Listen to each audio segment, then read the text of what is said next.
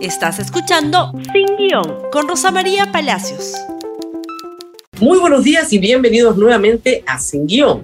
Muy bien, y hoy se va a presentar el presidente del Consejo de Ministros en la Comisión de Constitución, conjuntamente con el ministro de Justicia, para defender el proyecto de ley enviado por el Ejecutivo para convocar a una asamblea constituyente. El señor Aníbal Torres, que en algunos momentos de su mandato dijo que la Asamblea Constituyente era un asunto que no era prioritario, pues lo ha sacado de la manga.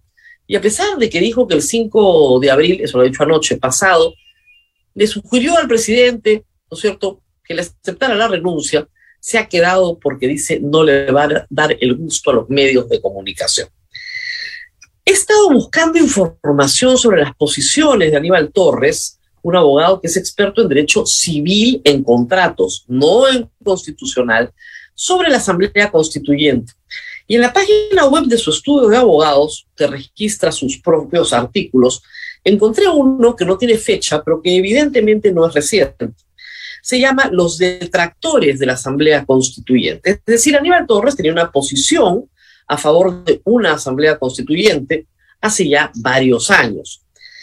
Dice en su texto que hay detractores de la Asamblea Constituyente, porque ellos saben, y acá cito, que la Asamblea Constituyente puede acabar con sus privilegios, con el presidencialismo. O sea, él se opone al presidencialismo, miren, notable, con la reelección. Por eso les digo que es un artículo antiguo, porque ya no hay reelección parlamentaria con el voto obligatorio, con la impunidad amparada en la inmunidad de altos funcionarios públicos. Actualmente el único que goza de inmunidad total es el presidente de la República, es decir, Pedro Castillo. Sienten pavor de que se pueda disponer una reducción de la duración del mandato de congresistas. Para nada, eso se puede hacer en una reforma dentro del mismo Parlamento. La renovación por tercios del Congreso, la revocación de la revocatoria, perdón, de funcionarios elegidos. Y más abajo dice, eh, dicen, dicen que la Asamblea Constituyente crearía la inestabilidad política. No se puede crear lo que existe. Ellos han engendrado la inestabilidad. Se debe terminar con este engendro que por dos siglos, dos siglos, ¿ah? viene asolando al país. La verdad es que los propietarios, los partidos políticos temen perder la oportunidad de acceder a la presidencia de la República y de adueñarse del Perú por cinco largos años o perder su relación, reelección permanente como congresistas, lo que los afecte el privilegio de transitar constantemente entre el Congreso, un ministerio o una embajada. Es una cosa notable este, este, este texto. ¿ah? Más adelante dice el mismo Aníbal Torres, afirman que la Asamblea Constituyente es antidemocrática no se puede ser anti de algo que no existe. En el Perú jamás, reitero, ¿ah? en el Perú jamás existió democracia. Lo que existió y existe es una pseudo democracia electorera, trapacera, con la que hay que acabar para instaurar una auténtica democracia al servicio de la nación. O sea, él es parte de un régimen que no es democrático. Son las palabras de Aníbal Torres sacadas de su página web. La pueden buscar ustedes en su estudio de abogados, ¿ok? www.etorresvázquez.com. Por favor, los detractores de la Asamblea Constituyente, un hermoso texto que creo que todos tienen que leer.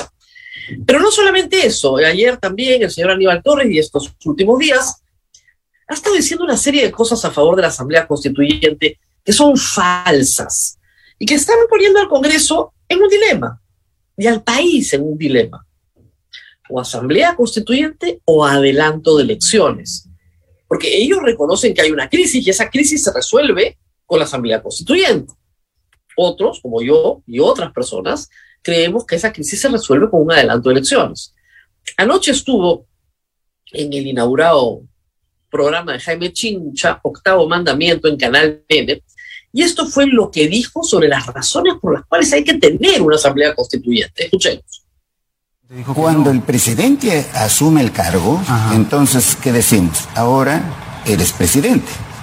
El presidente es presidente de todos los peruanos, desde de los que están a favor de la Asamblea Constituyente y de los que están en contra. Por eso nunca se promovió eso.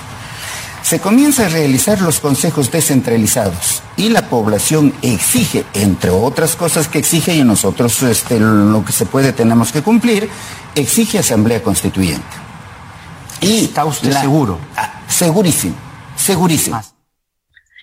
Este es un concepto de democracia una asamblea pública donde obviamente Perú Libre y Vladimir Cerrón ponen a su gente y nada más que a su gente en un auditorio semivacío y esa gente grita asamblea constituyente. Ese es el pueblo que lo pide. No importa que en encuestas de opinión pública que basan su metodología en la estadística, que es una ciencia, tres cuartas partes del país digan que no les interesa una asamblea constituyente. Eso no interesa. No importa que entre las prioridades de la población en todo el Perú la asamblea constituyente sea una de las últimas. Eso no interesa. Lo que interesa es una asamblea controlada por tu partido, donde colocas gente en una portátil que grita asamblea constituyente. ¿Eso es democrático? ¿En serio? Ese es su concepto de democracia ni siquiera participativa, vamos, en la que ellos creen, ¿no? No en la representativa. Ni siquiera la participativa, porque no garantiza ni siquiera la participación de toda la sociedad o de buena parte de ella, ¿verdad? Pero dijo más, y dijo más cosas peligrosas y falsas. Escuchemos. Por ejemplo, en una nueva, por ejemplo, en una nueva constitución, ahora la constitución actual, este, crea, considera a las, a las comunidades campesinas. Y en los lugares donde hay este, las rondas campesinas, allí no hay eh, delincuencia. Muy bien. Una nueva constitución se puede optar por las rondas urbanas que colaboraría enormemente en el combate a la delincuencia, porque nuestra policía, si bien es cierto, está actuando eficientemente, pero este, es insuficiente, pues en cuanto a número. Hay lugares de nuestro país en donde no existe un policía, ¿no? Creo que no ha leído la ley de rondas campesinas, no tienen facultades policiales, no investigan el delito, tampoco aplican penas. Cuando lo hacen, se meten en unos líos bien grandes. Justamente uno de los problemas con la ronda campesinas es la violación de derechos humanos. Y él quiere que ese modelo se reproduzca en las ciudades con bandas armadas, donde ya el monopolio de la fuerza no lo tiene el Estado, sino el monopolio de la fuerza se reparte por barrios. O sea, retrocedemos a la barbarie. Yo tengo mi ronda urbana, ¿no es cierto? Mi gentita le pega a todo el mundo. Es la proliferación de la violencia por mano propia, algo que está prohibido en cualquier sistema jurídico razonable del planeta. Es una cosa impresionante que esto se pueda proponer siquiera. Y sigue con la monserga de los monopolios y del Tribunal Constitucional. Escuchemos. Con una nueva constitución se tiene que este, reformar el sistema de justicia el sistema de justicia, Poder Judicial, Ministerio Público, Junta Nacional de Justicia, Tribunal Constitucional. O sea, con esta constitución no se puede hacer nada. Bueno, esta constitución facilita la corrupción y ha sido hecha para beneficiar a un pequeñísimo grupo, a los grupos monopólicos, oligopólicos que existen en el país y que no se dicen y que son de están detrás de, esto de que está detrás de los en el gobierno. No, no aporta, por supuesto, ninguna evidencia de lo que está diciendo que la constitución del 93 genere un régimen corrupto en el sistema de justicia, más corrupto que la del 79 o la del 33 con la que él estudió. Porque recordemos que el doctor Aníbal Torres estudia con la constitución de 1933. Luego cambia la constitución en 1979 y luego cambia en 1993 y probablemente no se ha actualizado. La Junta Nacional de Justicia ha sido modificada en el referéndum del año 2018 ya se modificó el sistema de elección de jueces. Probablemente no se ha actualizado en la materia.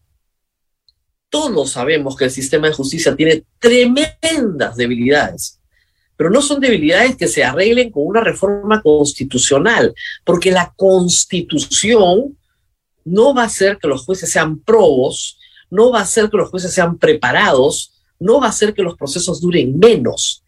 La constitución contiene básicamente dos cosas. Una lista de derechos fundamentales que el Estado reconoce, no otorga. Los tenemos por el hecho de ser personas. Y una organización para el Estado.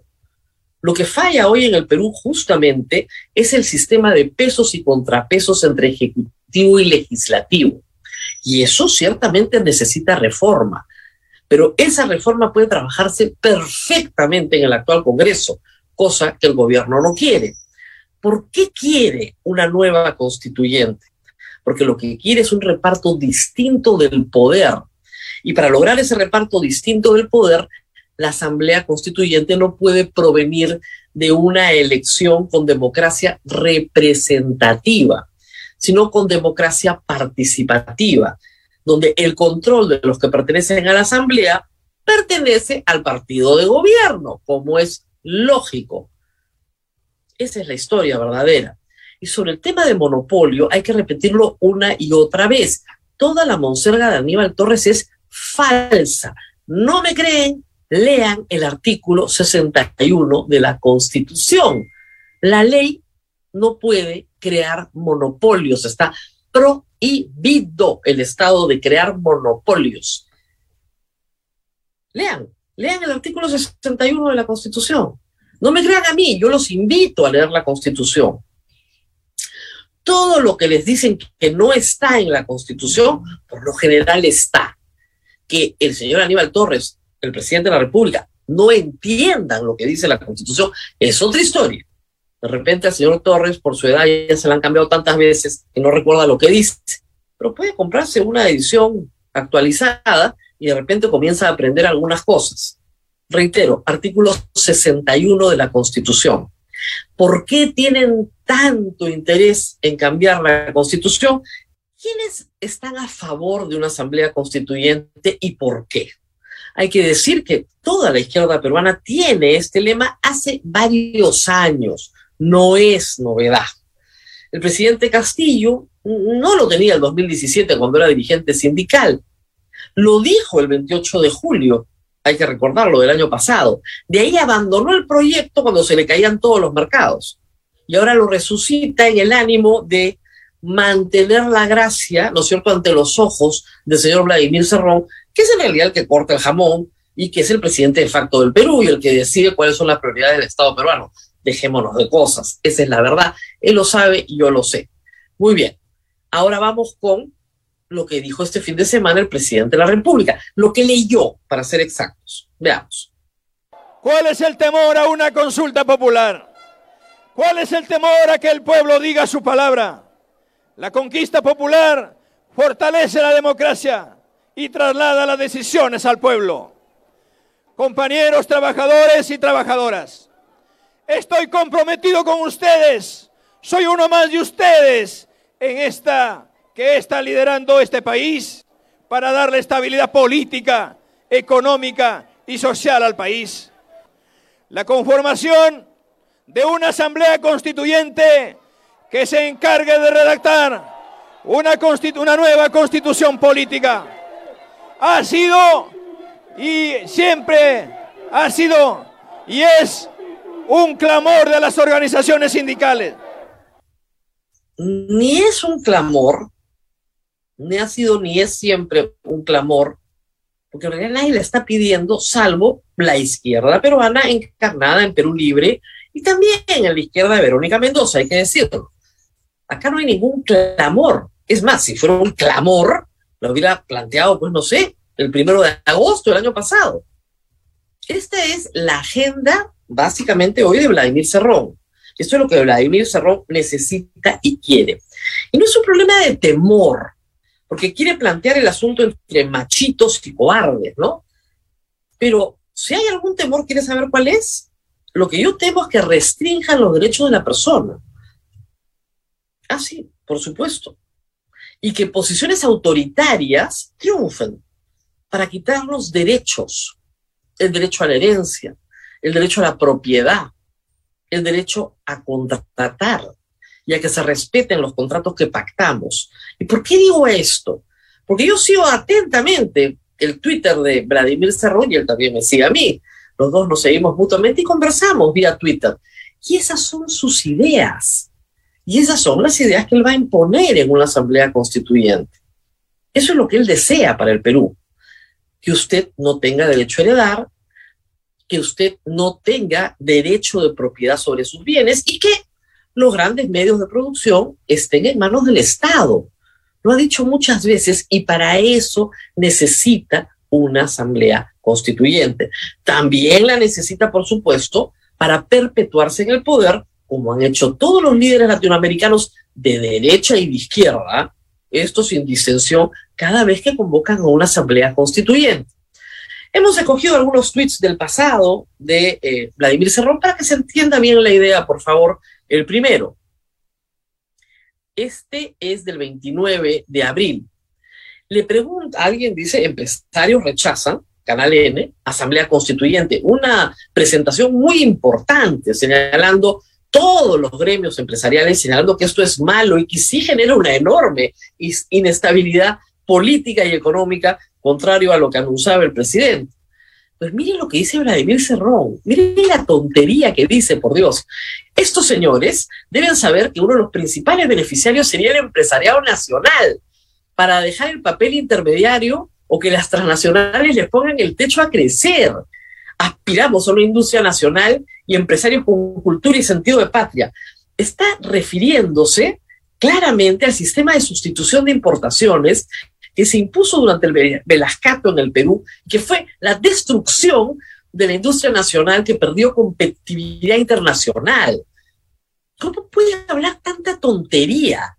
¿Qué papel intermediario tiene el, el, industrial nacional respecto de todas las transnacionales? ¿Qué transnacional te pone un techo para crecer? ¿Qué conoce Vladimir Sarrón por el amor de Dios del mercado? Nada, absolutamente nada. Y este es el líder de la propuesta de la Asamblea Constituyente. Siguiente, por favor. Creo que este es un poco más antiguo. Efectivamente, este es del 2 de julio del año 2021. La Asamblea Plurinacional Constituyente, ahí era mucho más bonito, es un compromiso irrenunciable del partido y del gobierno. Bueno, el gobierno renunció a ese compromiso varios meses, ¿ah? como ocho meses. Legítimos voceros del pueblo peruano. O sea, el partido es el legítimo vocero del pueblo peruano las tiendas políticas deben facilitar este pedido para decidirse democráticamente en las ánforas y no en 130 escaños. Falso. Esos 130 escaños devienen de una democracia representativa, que estamos subrepresentados. Eso es otra cosa. Y que las minorías como la que él representa están sobre representados, es un asunto que hay que corregir, por supuesto. Se necesita un Congreso más grande, pero no se necesita una asamblea constituyente para hacer eso. Las intenciones están claras. Pero también hay que decir que su archienemida, su ex eh, socia política, Verónica Mendoza, también ha estado detrás de esto durante mucho tiempo y también por las razones equivocadas ella en una famosa entrevista conmigo me insistía que el derecho a la educación no estaba en la Constitución. Y yo no podía creer, porque lo que denotaba claramente es que o la habían engañado o no había entendido el texto. Porque por supuesto que está en la Constitución, como está el derecho a la salud, como está el derecho al trabajo, como están las ocho horas de trabajo, el derecho al descanso, etcétera, etcétera. Solo tienen que leerla. Pero esto es lo que decía Verónica Mendoza sobre una asamblea constituyente en el pasado, por cierto. Nuevo pacto constituyente, porque de eso se trata esto, no va a emanar de este, algunos congresistas reunidos en un hemiciclo ni de un estudio de abogados constitucionalistas. Va a emanar principalmente del pueblo, de la gente, de sus demandas, de sus necesidades y sus expectativas. Ojalá podamos avanzar hacia una asamblea constituyente para instaurar una nueva constitución que ponga la vida de la gente por delante, que recupere la democracia secuestrada hoy por los corruptos y mafiosos, que la recupere para la gente. ¿Y hoy por quién está secuestrada la democracia? Porque si quien está en el poder secuestra la democracia, vamos, ¿quién la tiene secuestrada hoy? ¡Qué contradicción! y poner la vida por delante, el derecho a la vida está en los primeros artículos de la Constitución. Yo reitero, por favor, léanla. Hay contenidos en la Constitución que están desde siempre en ella. Los contenidos más importantes. El Perú es una república. El Perú es una república unitaria, unitaria y descentralizada, que se gobierna bajo un sistema de separación de poderes. Eso está en todas. Y el derecho a la vida, el derecho a la libertad, la libertad de prensa, la libertad de creencia, la libertad de culto. Está en todas las constituciones del siglo XX. ¿Qué les pasa? No hay necesidad de cambiarlo todo. Lo que hay, la necesidad sí, es de un adelanto de elecciones, pero que incorpore el regreso a la bicameralidad para tener un Congreso más grande, que no premie a las minorías, sino que premie la representación de las mayorías. Tener un juicio político por delitos comunes contra el presidente de la República. Ese es un cambio contra la corrupción. Que permita a los congresistas reelegirse, porque ha probado que es muy mala idea que no se puedan reelegir. Que termine con el voto preferencial para que puedan finalmente fortalecerse los partidos políticos. Todo eso se puede ver en un adelanto de elecciones. Un adelanto de elecciones con un sistema que cambia para que el sistema de pesos y contrapesos entre el Ejecutivo y el Legislativo permitan certidumbre en una economía social de mercado y no el mamarracho que propone Aníbal, perdón, Aníbal Torres, por supuesto, y Vladimir Cerrón, su verdadero jefe. Creo que nos hemos olvidado de un tuit de Cerrón, ¿no? Vamos a ver, por favor. A ver uno que esté precioso. Ya. Desaprobación, este es de hoy desaprobación del Congreso cerca del 86%. Momento de autocrítica. Por supuesto que es momento de autocrítica. El pueblo lo percibe como obstruccionista y reclama su cierre.